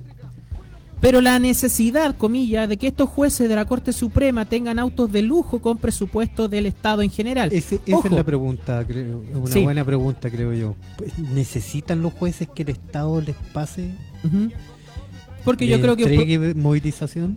Yo creo que un profesor necesita mejores condiciones para su trabajo que un, que un juez de la Corte Suprema. ¿Ya? Especialmente los profes que tienen que trasladarse desde las ciudades a los sectores rurales, por ejemplo. Claro, los profesores del mundo rural, ¿ok?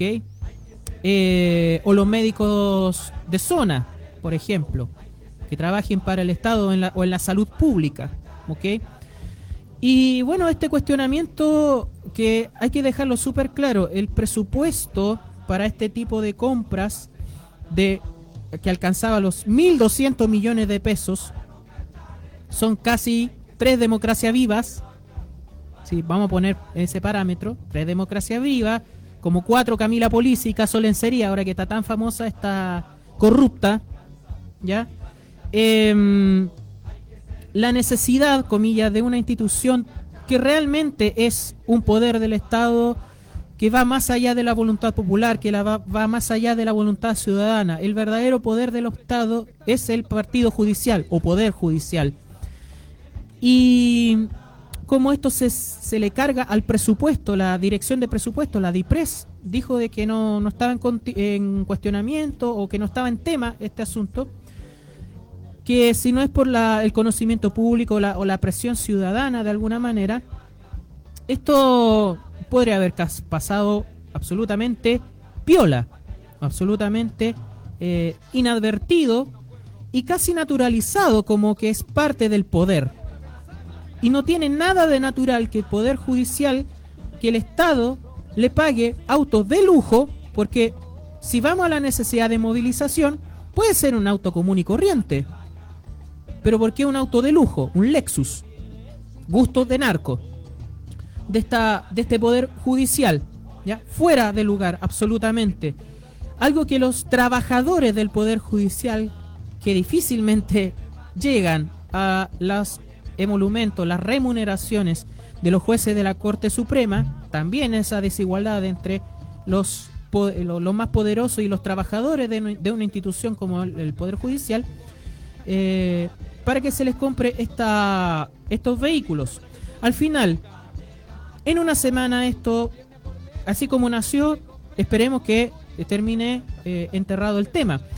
Informó la tarde de este jueves de esta semana que se deja sin efecto la compra de automóviles marca Lexus, modelo E ES, ES30H, lo que implicaba un desembolso aproximado de 1.200 millones de pesos. Hace dos días el Pleno del Máximo Tribunal se reunió para analizar la controversia surgida, controversia, o sea, si no surge la controversia no se lo cuestionan, y ese es el punto.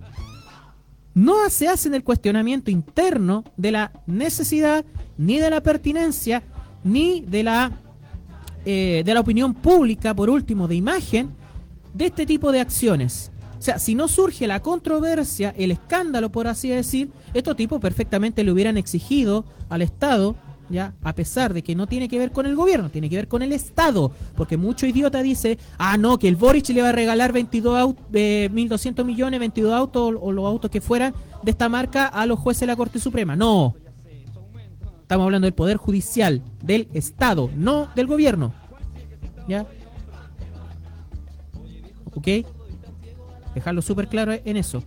Si no surge la controversia, tampoco la ética está muy presente en el Poder Judicial. Y ese es el punto. ¿Cuáles son los límites de la ética de estos funcionarios del Estado, de un poder del Estado, que muchas veces es uno de los focos de impunidad, como vamos a hablar después del tema Torrealba y del tema corrupción, de los focos de impunidad sobre la delincuencia en este país y de toda la delincuencia. Esa delincuencia sobre la cual se aterra la gente, ¿ya? La impunidad de un Piñera, del delincuente Piñera, la impunidad de los delincuentes del crimen organizado, la impunidad de los delincuentes de las municipalidades, de la impunidad de Cati Barriga, de la propia Camila Polisi, de, la de Raúl Torrealba, del alcalde de Algarrobo, qué sé yo, o la impunidad que les permite a ellos salir pagando fianza del padre de Macaya, ¿ya? Pagar esas fianzas y salir de arresto domiciliario o quedar en libertad condicional. ¿Cuáles los qué moralidad interna tienen estos poderes del Estado para apenas o ni siquiera hacerse estos cuestionamientos sobre la pertinencia de estos gastos? Dice, eh, la unidad de comunicación del Poder Judicial emitió un escueto comunicado, ya, en el que afirmaba que no aún no se ejecutaba la compra. O sea, no era una compra hecha, sino que aún no estaba hecho, pero la intención la tenían. Dice, en relación a las publicaciones aparecidas en la prensa con ocasión de la decisión de la Corte Suprema de renovar los vehículos institucionales, es oportuno aclarar que el acuerdo sobre el particular fue adoptado luego de un procedimiento de evaluación iniciado con anterioridad por la Corporación Administrativa del Poder Judicial. El documento agregaba que el proceso no ha culminado, por lo que aún no se han ejecutado los recursos fiscales que el Ministerio de Hacienda ha dispuesto para dicho fin. ¿ya? El cuestionamiento se ha hecho por todos lados, pero fundamentalmente también por los propios trabajadores, por ejemplo, de la Federación Nacional de Acceso a la Justicia, entidad que aglutina más de 3.000 trabajadores de estas corporaciones, que calificaron la posible compra de estos automóviles como inapropiada y ajena a la realidad que vive hoy Chile. O sea, ¿qué más ajeno, así como del empresariado, en el Poder Judicial con este tipo de compra? Que, ojo, también hay que ver quién es el concesionario que sale beneficiado de todo esto, po, Cristian. Sí, eh, tengo, no lo tengo muy claro, pero tengo entendido que los jueces tienen un- una renta aproximada de los 6 millones de pesos. Eh, bueno, ¿por qué voy a eso? Porque eh, la pregunta es si, eh, si es necesario, ¿cierto?, que, lo, que los jueces reciban esta, estos implementos, pongámoslo así, estos implementos desde el Estado. Estos beneficios. Sí, pues, de- es, es un beneficio, pero podría ser una necesidad en el sentido, mira, lo voy a, lo voy a poner, poner así. Porque esto no es un bono de locomoción, como muchos Podría, podría ser una necesidad, ¿cierto?, en términos de seguridad para los quienes eh, eh, imparten justicia en el país. Pero eh, no tenemos antecedentes, no existen antecedentes de que los jueces en Chile tengan algún problema serio de seguridad. ¿cierto? Salvo la po- fiscal Chong. lo que podría, claro, aún así, pero un auto de lujo no, no puede ser. No hay justificación. Que La diferencia es que un auto de lujo. Y, y ahí es donde vienen los- las preguntas. ¿Es necesario ese gasto? Eh, yo desde mi punto de vista creo que es absolutamente eh, innecesario. No, no, no sé qué se busca en realidad con ese tipo de cosas. Pasa lo mismo en, en- en- con el tema de, la- de las cámaras legislativas, ¿cierto? Diputados y senadores. También sucede eso y con algunos estamentos del Estado eh, que van renovando vehículos innecesariamente todos los años. Eh, es un gasto que que no se cuestiona porque precisamente van a, beneficiar a la élite económica y política del país. Ojo, además, eh, las remuneraciones son de conocimiento público, tú lo has mencionado. Ahora, nadie cuestiona las remuneraciones del conservador de bienes raíces, si son cientos de millones de pesos, por ejemplo. Eh, es realmente otro escándalo que hay en, en- en, en Chile no puede una persona estar ganando desde el Estado más de 100 millones de pesos. Es una, una cuestión increíble, realmente escandalosa. Claro. Por una, por una función más que, más que judicial, más que jurídica, o sea, más que judicial, jurídico-administrativa. Los conservadores de bienes raíces, eh, por ejemplo, el de Santiago gana más de 100 millones de pesos al mes. ¡Al mes! Ojo. Eh, seguramente también reclamará si le hacen una reforma tributaria. bueno, y habrá gente que gana menos de un millón de pesos que por eh, que se va a poner del lado de esa persona para negarse a una reforma tributaria para un súper rico. Eh, son de Nuestros conocimiento pensionados público. tienen una renta de, de 210 mil pesos en su gran mayoría. Claro, y ese tipo de personas se suman al coro de que es populista subir la pensión. Bueno, esas son las cosas que los medios de comunicación se encargan de manipular. Eh, la necesidad, o sea, que ¿hay una necesidad? No. ¿Pueden hacerlo con su ingreso? Perfectamente. ¿Ya? ¿Pueden tener esta, este beneficio del Estado? Hay que ver cómo está pensado el Estado y, y cuáles son los alcances del cargo. También eso es parte de la Constitución, es parte de, de- de cómo están establecidos los poderes del Estado, que también en la Constitución rechazada en el año 2022, ya eh, se aterrizaba un poco la labor del Poder Judicial. Po. Lo un- no era lo único, esa, esa mentira que dijeron que iban a haber 12, 13 justicias diferentes o justicia privilegiada para los mapuches, para los pueblos originarios, o que iba a haber justicia privilegiada para las mujeres, lo cual era una absoluta mentira. También se aterrizaba lo que es la escala de eh, la escala estructural del poder judicial y también de la Corte Suprema. ¿Ok? Y bueno, son privilegios que se mantienen eh, porque este bono de locomoción yo lo equiparaba un poco porque si es para locomoción te entregan el auto, no te entregan una parte dentro de tu remuneración para tu traslado. Te entregan un auto. Y eso cualquier trabajador o trabajadora no lo tiene. Bueno, la, la gente que participa de la, administración de la administración del Estado, que es parte de ministerio y distintas instancias que tienen que trabajan ahí, eh, bueno, reciben hartos beneficios, beneficios por los combustibles, eh, sí. para calefacción, en fin, etcétera, etcétera, que no están, digamos, eh, expuestos para todas las personas en el país. Por lo tanto, sí, claro, uno puede hablar de, de beneficios importantes para este tipo de funcionarios, ¿cierto? Bien. Y claro, este es otro foco de cuestionamiento. O sea, cuando dicen, oye Boris, bájate el sueldo. Lo pongo en este tono porque realmente, eh, si pudiera imitar un loro, lo diría como pero, un loro. pero, dígalo cuicamente también, porque también los cuicos están, tienen el mismo discurso. Ah, claro. ¿ah? De que el, bájate el sueldo, sí. ¿Quiénes votaron en contra de la rebaja Más de la dieta más parlamentaria? pituco tiene que ser también. Oye, que se bajen el sueldo ahí arriba. pues Miren cómo roban en el gobierno. Porque los otros, claro, replican lo que dicen eso. Exactamente. Como roban en el gobierno cuando en la Araucanía, intendencia de derecha, derecha, porque hablan así los cuicos, se roban 44 mil millones de pesos, po, Evópoli. Ojo, caso convenios ahí. Eso también es un caso convenio. Vuelvo a insistir, como cada semana.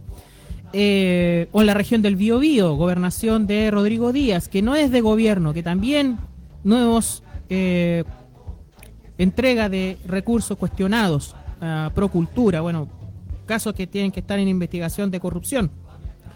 El, lo dice acá Marco Muñoz. Los jueces, mando de Fuerza Armada y Carabineros y altos funcionarios públicos, ¿necesitan auto y chofer también? Esa es otra cosa. ¿Necesitan eso? ¿Ya? ¿Necesitan auto y chofer? ¿Tienen los dedos crespos? ¿Están inhabilitados para conducir? ¿No tienen licencia o no quieren la licencia? ¿Que no pueden hacerlo por su cuenta? Bueno, eso también es parte de una estructura de Estado donde hay instituciones que están demasiado endiosadas, demasiado en el Olimpo y distantes de la realidad, como dijeron los trabajadores del Poder Judicial, totalmente ajeno a la realidad país. Y también empezar a cuestionar a los jueces, empezar a cuestionar los privilegios de la justicia, de la alta justicia. ¿Ya? Porque esos privilegios también se replican para abajo en cómo se mira la aplicación de las leyes para unos de manera más severa que para otros, ¿ya? Que les asegura la impunidad, por ejemplo, y vamos al siguiente punto, a Torrealba, po. la salida, em, la salida de la del arresto domiciliario pagando una fianza. Así como Macaya pagando ci- ma- 150 millones para salir del em, del arresto domiciliario para salir de la cárcel en estos gastos, en estas triangulaciones de dinero, que al final, pagando una fianza, lo llevan a arresto domiciliario. Oye, podríamos ligar toda esta información también con la entrega de beneficios especiales de, de presos que pueden hacer videollamadas desde También, la po, cárcel. también, con estos privilegios. O sea, videollamadas. O sea, yo Es- pienso que es estos tipos tienen mejor conexión que uno para eso en- dentro de, un- de una prisión.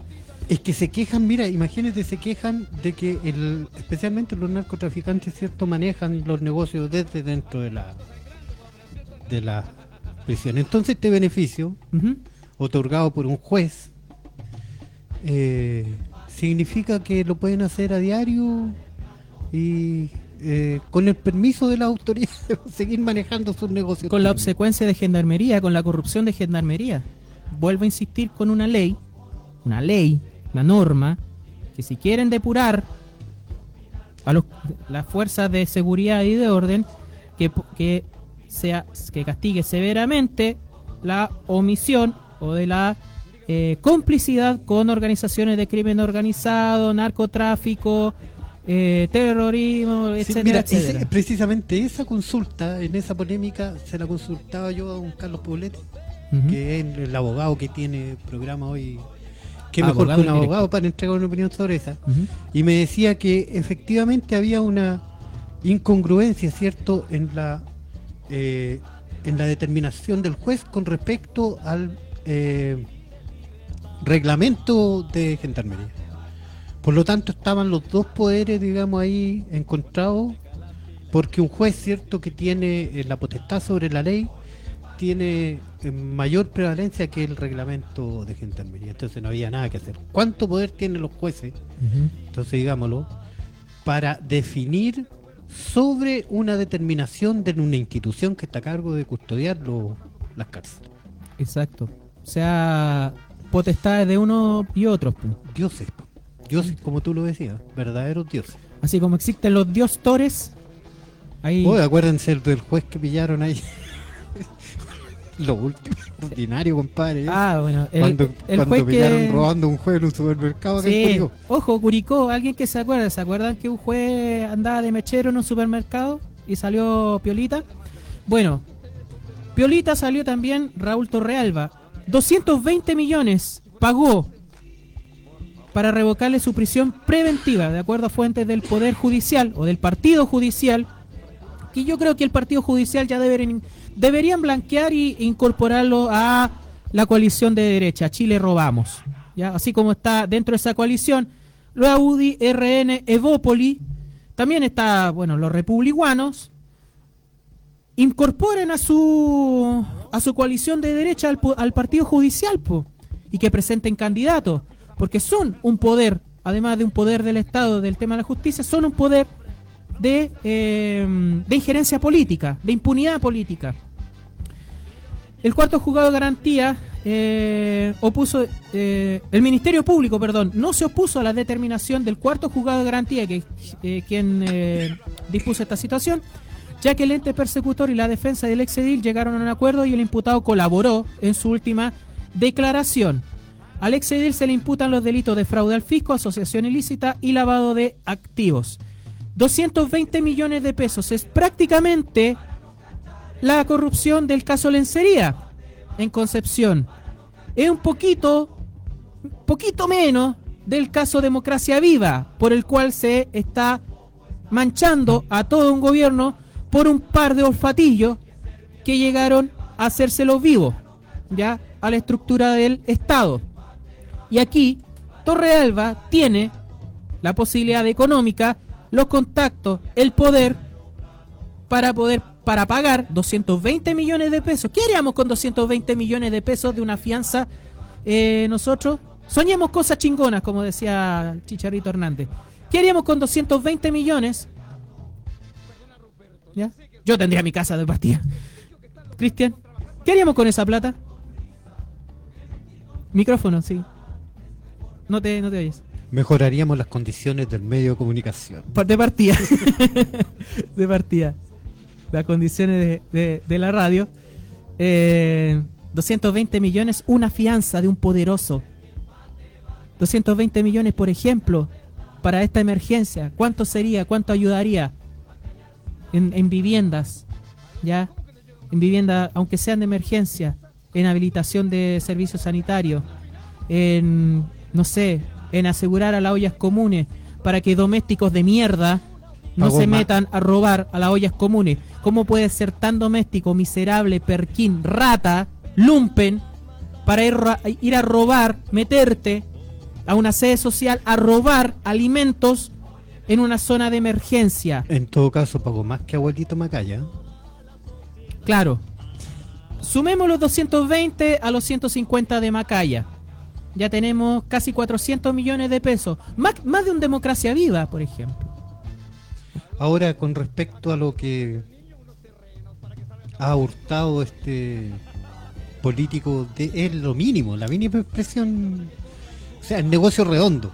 El negocio redondo. Te robáis una cantidad impresionante de dinero, después pagáis una fianza y que hay libre. Sí, y algo que, que hablábamos con Pato, bueno, que no está acá, en la preparación de la pauta, cómo estas señales muestran lo fácil, a pesar de lo oneroso, lo fácil que resulta ser la impunidad. ¿Ya? ¿Qué le vamos a exigir a la justicia si es eh, da estas señales de impunidad? ¿Ok? Ah, miren cómo robó un cuico. Ah, yo igual puedo robar. Quizás no van a tener el mismo acceso a la impunidad. Pero va a, va a alentar mucho más la delincuencia. Bueno, esa observación precisamente me da pie a mí para que distingamos cómo existe tanta gente individualmente interesada en conseguir cargos de representación política. ¿Cuál es su eh, eh, forma de pensar, cierto, eh, con respecto a esa función? Miren, súper claro, la independencia en términos políticos no existe. Quien se dice independiente o quien quiere sacar eh, provecho de esa situación de su independencia política, entre comillas, es precisamente son personas que no quieren tener ningún tipo de fiscalización al respecto. En cambio, las personas que representan colectivos, de una u otra manera, están sometidos a esa fiscalización. Tengan muy, muy claro esta situación porque también nos ayuda a elegir, a elegir los mejores dirigentes para nuestra situación. ¿Cuáles, quienes ejercen el control de, de eso? Porque la ciudadanía también es un, así como da el voto, ese voto también, si lo entendiéramos dentro de una buena educación cívica, una es un voto político, un voto de comillas confianza. El compañero Daniel Jade lo decía de que eh, se ha votado durante el último tiempo tanto por las personas que las personas al final cuando son corruptas no tienen ese mecanismo de control ciudadano. ¿Ok? No han llevado a... Ah, eh, yo voto por la persona, yo voto porque es buena persona. Pero cuáles son las convicciones detrás de esa persona eh, dentro de del interés justamente para acceder a un cargo político, porque todavía piensan de que el cargo político, independiente de cuál fuera, desde el presidente e incluso desde la Corte Suprema, a pesar de que en el Poder Judicial los ciudadanos no votamos por los jueces, como si existe en otros, en otros lugares del mundo, o tienen injerencia en la elección de, de los magistrados. Sí, bueno, a la Em, derecha no le importa ese tipo de situación, no le importa eh, que las personas tengan o no tengan convicciones. La única convicción que existe en la derecha es la de ganar dinero.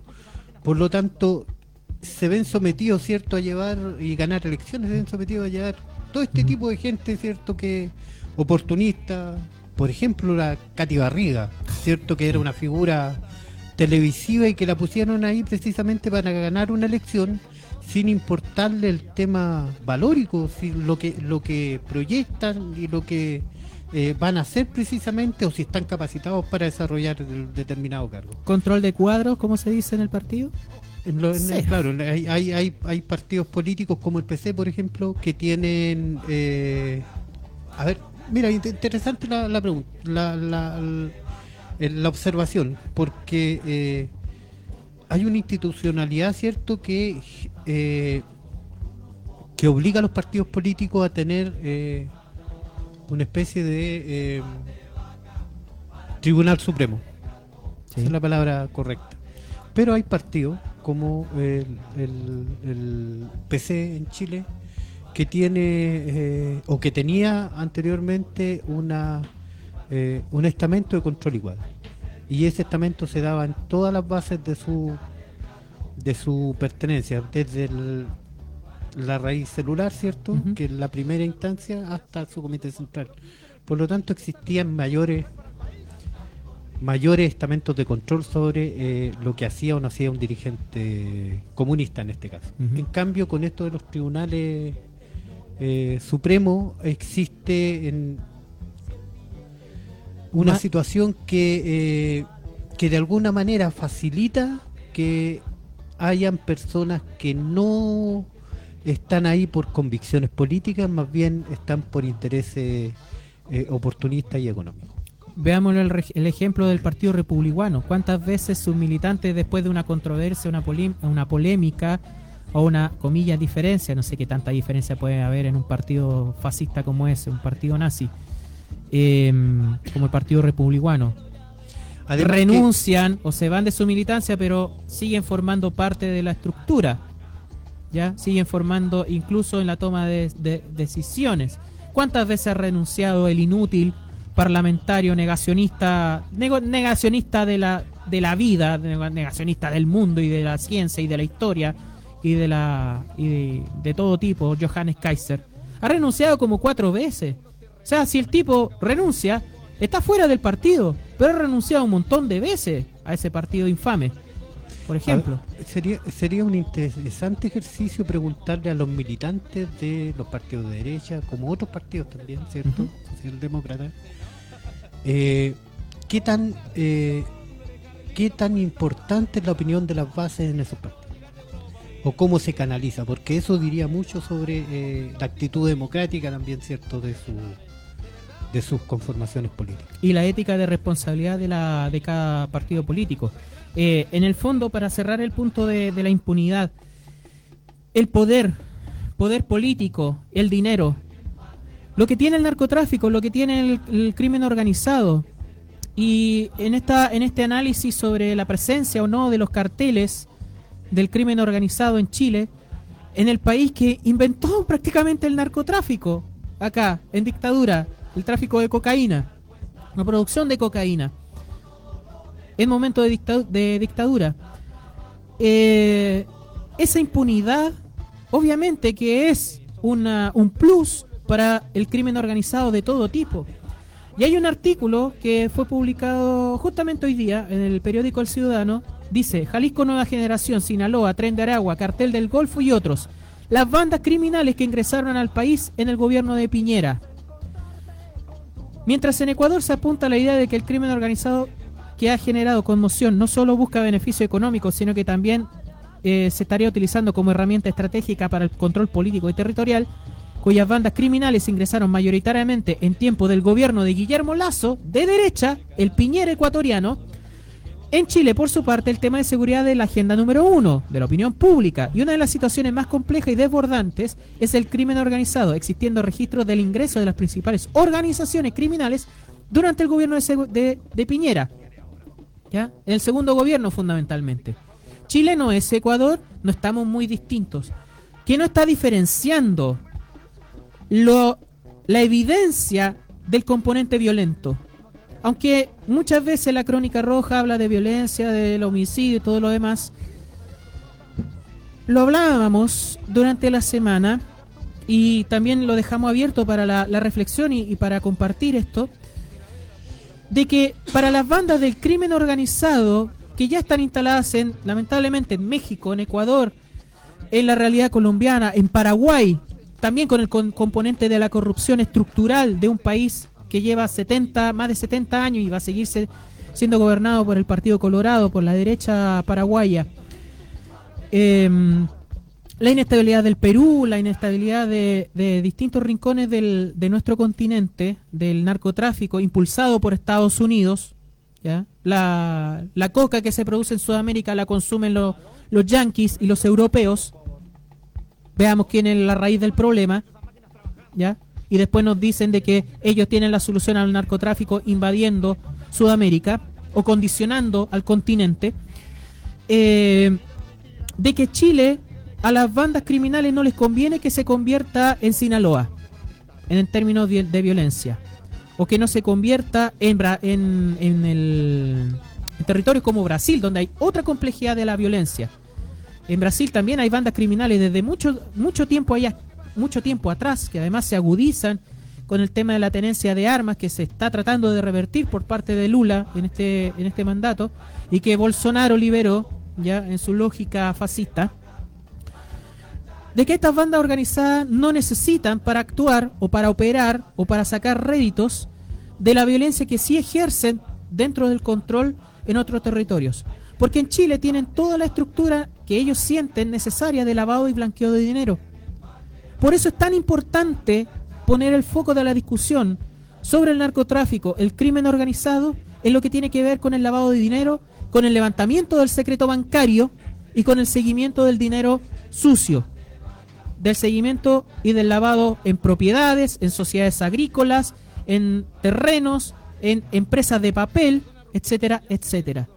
El tema es que, por ejemplo, lo- lo analizábamos y podrán coincidir o no, si por ejemplo se agudizara y se hiciera más evidente la violencia armada, sobre la cual, por ejemplo, temas de seguridad que el propio ejército ha dicho de que no tiene los instrumentos ni las herramientas para entrar en el control de orden público, porque no están formados para eso. Todavía ven en el dirigente social, en el dirigente ambiental, en el pueblo originario, el enemigo, en vez del narcotraficante, en vez del, eh, del extorsionador, del sicario. Esa es la mentalidad que todavía está puesta en el ejército de Chile. Por eso es importante, si quieren hablar de un ejército realmente patriota, la urgencia de la patria es el crimen organizado, no el comunismo, ¿ya? que siguen con esa lógica de la Guerra Fría. Si se dieran episodios como se ve en otros países, eh, también sería una amenaza a esta tranquilidad que a ellos les permite blanquear el dinero. Estamos tratando de plantear de que es necesario sacar la alfombra sobre eh, la cual se ocultan todas estas cosas que llevan décadas, no es de este gobierno. Si queremos situarlo en un gobierno, antecedentes están en este, en este artículo. ¿ya? Es el gobierno anterior de Piñera.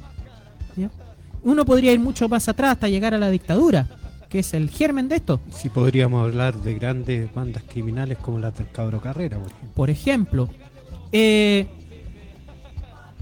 la necesidad de que para combatir el crimen organizado, fundamentalmente hay que atacar la corrupción, hay que atacar la impunidad, de que no haya impunidad de lavado de dinero. ¿Ya? Al narco no le interesa tener toneladas de cocaína, le interesa la plata que genera esa cocaína. No le, no le interesa tener toneladas de eh, ketamina o de tusi o de, o de todas estas mierdas que le llegan a la sociedad. Y lo digo de esta manera, el narcotraficante es una mierda, es una basura, ¿ya? Una basura que además no vive en los lugares que afectan eh, a la población. El narco ya no está en la población, está en un chalet, está en un barrio privado.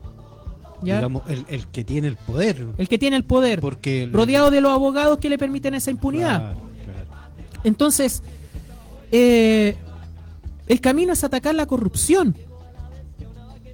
Y hay que plantear siempre este cuestionamiento. ¿Por qué la derecha se niega a levantar el secreto bancario? ¿Ya? Secreto bancario que, por ejemplo, por propia voluntad, cuando se le ha cuestionado al compañero Daniel Jaude, ahí están mis cuentas, están limpias, no hay nada sucio. Y los de derecha se niegan. porque no quieren saber de dónde sale la plata de sus campañas, quiénes son sus aportantes, Entonces, el tema es que en Chile quizás no vemos la violencia, aunque se magnifique o, o- o se exacerbe mucho cada evento de crónica roja relacionado con, esto, con esta situación que está presente en el país, eh, no lo estamos desconociendo, pero tampoco nos quedamos solamente con el titular, ¿ya? O con la foto impactante, con el charco de sangre del evento criminal.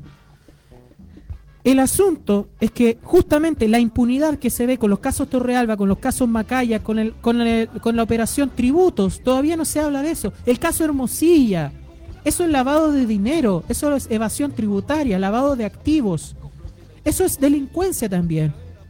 Le está diciendo, miren, el Estado chileno, ya, miren, tú, tú no necesitáis gastar en armas porque al final el negocio te sale súper rentable si sabes lavar activos, si sabes lavar dinero, si haces un negocio y lo blanqueas, comillas, y sigues ganando dinero, ¿ya? En un país que no produce una hoja de coca, pero que es el puerto de salida eh, o la plataforma para la salida de eh, del narcotráfico hacia Europa, hacia Estados Unidos, ¿ya? Ese primer mundo civilizado, miren cómo se drogan, po. Y acá dejan la pasta base o dejan toda la basura, el, el paco en Argentina, la pasta base en Chile, eh, la sustancia más, más destructora de, de- del tejido social. Entonces, la necesidad y la importancia de que la gente no solamente se quede con el charco de sangre, con el casquillo de bala que te dicen en los titulares de, la, de los medios de comunicación y sobre el cual se hace indignación el loco Pepe en los matinales, ¿ya? O la radio de acá de Curicó. Vayan también a investigar cuáles son las redes, hagan periodismo, cuáles son las redes que permiten de que organizaciones criminales de distinto tipo, organizaciones extorsivas, nacionales o extranjeras, da lo mismo la, la nacionalidad, aunque mucho de ese crimen tenga que ver con nacionalidades tal o cuales. Esas organizaciones tengan las facilidades para operar en el país. Y una de las facilidades es justamente la impunidad del Poder Judicial y de los estamentos de, eh, de seguridad, de inteligencia interna y de, y de orden y de orden público. Oye, recordar que los movimientos de estas grandes bandas eh, delictivas también se mueven por, por oportunidades, tal cual se mueven los, los, eh, grandes poderes económicos. Y claro, Chile, ¿cierto? Mientras se le cerraban en algún sentido puertas para delinquir libremente en algunos países, acá en Chile se las ten- manteníamos abiertitas, entonces... Oye, ¿qué se decía de los chilenos en los 90 en Europa? Los ladrones, los lanzas, las bandas de chilenos. Sí, lo que pasa es que, bueno, esa es otra cosa, si, si también como que nos sorprendimos de más de repente, ¿ah? porque eh, en Chile han existi- ha existido delincuencia de ese tipo mucho tiempo, quizás había una eh, un proceder diferente, ¿cierto? Desde el punto de vista delictual, con estas bandas extranjeras obviamente ha sido mucho más crudo porque su realidad también tiene que ver con eso. Eh, tú hablabas de Ecuador, por ejemplo, del, del- de los grandes problemas que lo han llevado. Un país dolarizado. Sí, lo que pasa es que también tiene que ver mucho con la pérdida de soberanía de los países, ¿cierto? De definir sobre su, su eh, sobre sus cosas y no eh, tener que estar rindiéndole cuenta a las grandes a los grandes poderes económicos del mundo o, la- o al imperio en este caso por ejemplo Ecuador se ve en un, en un problema bastante más serio también que, que tiene que ver con la exportación de su principal producto que son las bananas por ejemplo eh, debido a las sanciones que se le provocaron a Rusia cierto y que se le y que se hizo parte Ecuador hoy en día los exportadores bananeros ecu- ecuatorianos están prácticamente en la quiebra y por decisiones de su propio gobierno Claro, de entregar armamento que era ruso a Estados Unidos. Eso se levantó ayer. Así como para actualizar la noticia, Rusia levantó la prohibición. Entonces es un problema súper serio. eh, Deberían darle gracias a los, a los rusos. Eh, es un problema súper serio la pérdida de, de- de soberanía y de las decisiones, ¿cierto? Con respecto a su pueblo. Mira, interesante En el sentido, mira, en el siguiente ejemplo, este, México, hasta antes de la llegada de AMLO, siempre estuvo eh, de una u otra manera sometido a la decisión de Estados Unidos para, para controlar el narcotráfico en, en México. Con las defi- definiciones de AMLO, si bien en términos eh, de cifras, por ejemplo, del, del- de los asesinatos, eh, eh, no hay un, un, un mayor relieve, pero el, el- el, eh, se puede asegurar debido a las cifras de los últimos años, ¿cierto? De los años que está eh, eh, en el poder AMLO en México, Ujú. las cifras de víctimas por el narcotráfico ha ido bajando sustanciosamente. Andrés Manuel López Obrador, ese es la- el nombre del. Entonces sí, es una que, que no lo lleven a, a- a errores, por ejemplo, cuando ustedes lean o, o- o, eh, o escuchen cifras sobre el tema del narcotráfico y de los asesinatos de la delincuencia en México, porque efectivamente la- las decisiones de este gobierno, del gobierno mexicano, están mucho más eh, acorde en el sentido de que están dando eh, resultados y que la baja es importante porque es sostenida. Y soberana. De No manera es- más soberana. Claro, no sube eso, tampoco sube. Y claro, ¿y qué tuvieron que hacer los mexicanos? Abstraerse de esa, de esa influencia cierto norteamericana y empezar a tomar decisiones con respecto a su realidad y de la forma que ellos la ven. Sí, ojo, México tiene una elección clave este año. Eh, López Obrador no puede repostularse. Eh, son seis años el gobierno en México. Y este año una elección muy trascendental en un país que también es un referente para América Latina. Eh, históricamente, bueno, de los pueblos, de la liberación de, de los pueblos, desde la Revolución Mexicana, todo lo demás.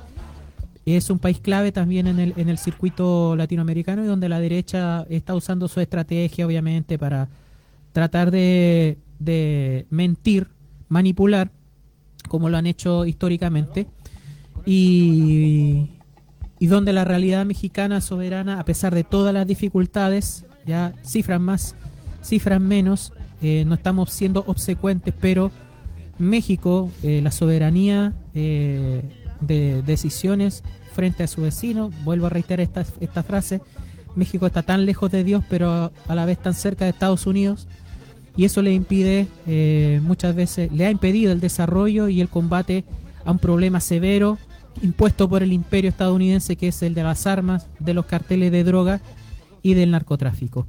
Eh, nos quedan minutos para lo internacional. Bueno, eh, día clave, ayer, hoy, bueno, dependiendo del uso horario, en lo que es la guerra de la OTAN contra, contra Rusia, la ciudad de Advi- Advilika, creo que es el nombre, Advitka. Advilka, en las inmediaciones de Donetsk, es un puesto clave. Ya Rusia ha tomado el control de ese lugar. Se vislumbra de que el conflicto entre OTAN, Estados Unidos, OTAN, utilizando a Ucrania, al payaso de Zelensky, hace un- una comedia ahora, eh, Zelensky, em, va a dar pasos literalmente claves, ya entrando también a, la primavera o el, futuro verano del hemisferio norte, en condiciones climáticas ya más favorables para el curso de los conflictos, para eh, que tenga una resolución y además mostrando la decadencia y ya la inutilidad de la OTAN en esta lucha contra Rusia, que lo pone en una situación eh, en jaque ya literalmente a esta Europa entregada, eh, obsecuente y sumisa al interés armamentista de Estados Unidos y de la OTAN y de todos los negocios que están alrededor de la guerra, como los fondos de inversión BlackRock, los dueños de suelos y los señores de la guerra que se alimentan con la generación de conflictos. ¿Para qué decir Palestina? Nuevamente, eh, la excusa de los, terroristas para atacar hospitales, el hospital Nasser en Gaza por parte del ejército sionista, cómo se sigue eh, matando al pueblo palestino, eh, lo reiteramos todas las semanas y parece que es noticia, pero no puede convertirse en noticia, sino que hay que tomar acciones de humanidad, el boicot a Israel absoluto, corte de relaciones de todo tipo con Israel, con su empresariado y con todo organismo relacionado con el sionismo, incluso las marcas que apoyan al ejército de Israel, McDonald's, Starbucks, Pepsi, etcétera, etcétera. Los niños y la comunidad tienen que comer comida para pájaros para poder sobrevivir. Esa es la realidad diaria de Palestina. En una crisis humanitaria severa, cómo ha aumentado los casos de sarampión, de enfermedades, con la destrucción de los hospitales, la destrucción de todo espacio de atención sanitario. Eh, cuerpos de niños prematuros que estaban en incubadoras, que fueron encontrados en, descomposición luego de que tuvieron que ser abandonados su suerte por la destrucción que hizo el ejército sionista en, los hospitales de Al-Chifa, en, Gaza, eh, cómo se bombardean los el campamento de eh, Han Yunis, cómo se está amenazado, amenazando Rafah, una ciudad que albergaba a 300.000 personas y que ahora tiene que eh, resguardar a más de un millón y medio en condiciones paupérrimas. Y como las declaraciones de estos sionistas impunes diciendo, por ejemplo, el ministro Itamar Ben, ben Gvir, no podemos tener a mujeres y niños acercándose al borde con Gaza. Cualquiera que se acerque deberá recibir una bala. No es muy distinto a los que decían de que valen a los manifestantes acá en Chile. Me rememora a estos eh, a estos eh, pacifistas de las armas, estos eh, fanáticos de la, estos fetichistas de, la sangre. Y yo me acordaba un poco de una frase de los distintos genocidios del siglo XX. En algún momento, el primer genocidio del siglo XX fue el genocidio armenio. El genocidio perpetrado por el Imperio Turco Otomano, por los turcos, en 1915, y que después Hitler habrán eh, hecho esa en su plan de eliminación de población, un genocidio armenio que desplazó a más de un millón y medio de personas en marchas de la muerte, literalmente de sus territorios en Anatolia, en, la- en- lo que hoy, hoy día es Turquía, para hacer una limpieza étnica, más de un millón y medio de personas desplazadas y asesinadas también, utilizando la frase, ¿quién se va a acordar de los armenios? Después el holocausto, ¿ya? 6 millones de personas. Los descendientes o sobrevivientes de ese supuesto, bueno, no supuesto, lo digo de esta manera, yo no soy negacionista del holocausto para nada. Pero 6 millones de personas, los herederos de eso, los sionistas que utilizan justamente ese holocausto para justificarse ante el mundo, eh, a los poderes de, de Gran Bretaña, de Estados Unidos, de Francia, Francia ha pasado colado como imperio, para justificarse, instalarse y ahora exterminar. Van a utilizar la frase ¿quién se va a acordar de los palestinos después de que los asesinen, de que lo exterminen? Lamentablemente la comunidad internacional como omite eso. Y hablando de Francia, para cerrar, lo que está pasando en África, el genocidio en el Congo por las metales, por las tierras raras, es una cuestión que pasa colado en el mundo. Hay otros territorios de África que se están descolonizando, que están mandando a la cresta a Francia con razón, como en el, en el Sahel, Mali, Níger y Burkina Faso, organizándose soberanamente. Pero ya tenemos un nuevo genocidio eh, a diario de los imperios coloniales por recursos naturales en la República Democrática del Congo, Dem- Democrática del Congo, miren el nombre, impulsado por Francia solamente por recursos como el coltán y el cobalto, mineras que por ejemplo alimentan el negocio imperialista. Eso hemos alcanzado a decir. Eh, Cristian, para el cierre, algo... Sí, solo despedirme, solo solidarizar con el pueblo palestino. Mira que si a alguien le quedaban dudas de que era un exterminio, las últimas noticias sobre los bombardeos en Rafah te demuestran que simplemente hay unos criminales que quieren terminar con, con ese pueblo.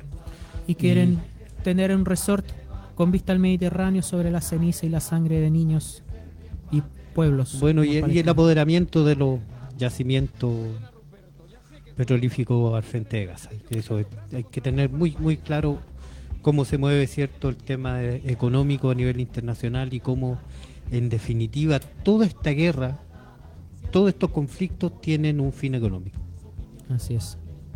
Así es. No solamente los países, sino que los poderes económicos, que son muchas veces superiores su poder al de las diplomacias internacionales. Sí, estamos supeditados prácticamente en todo el mundo al poder económico. Ellos son los que mandan.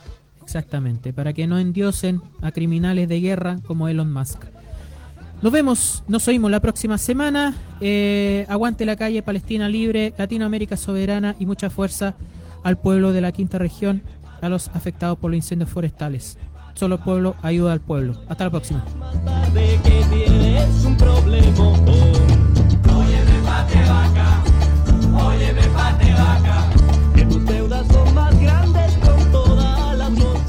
102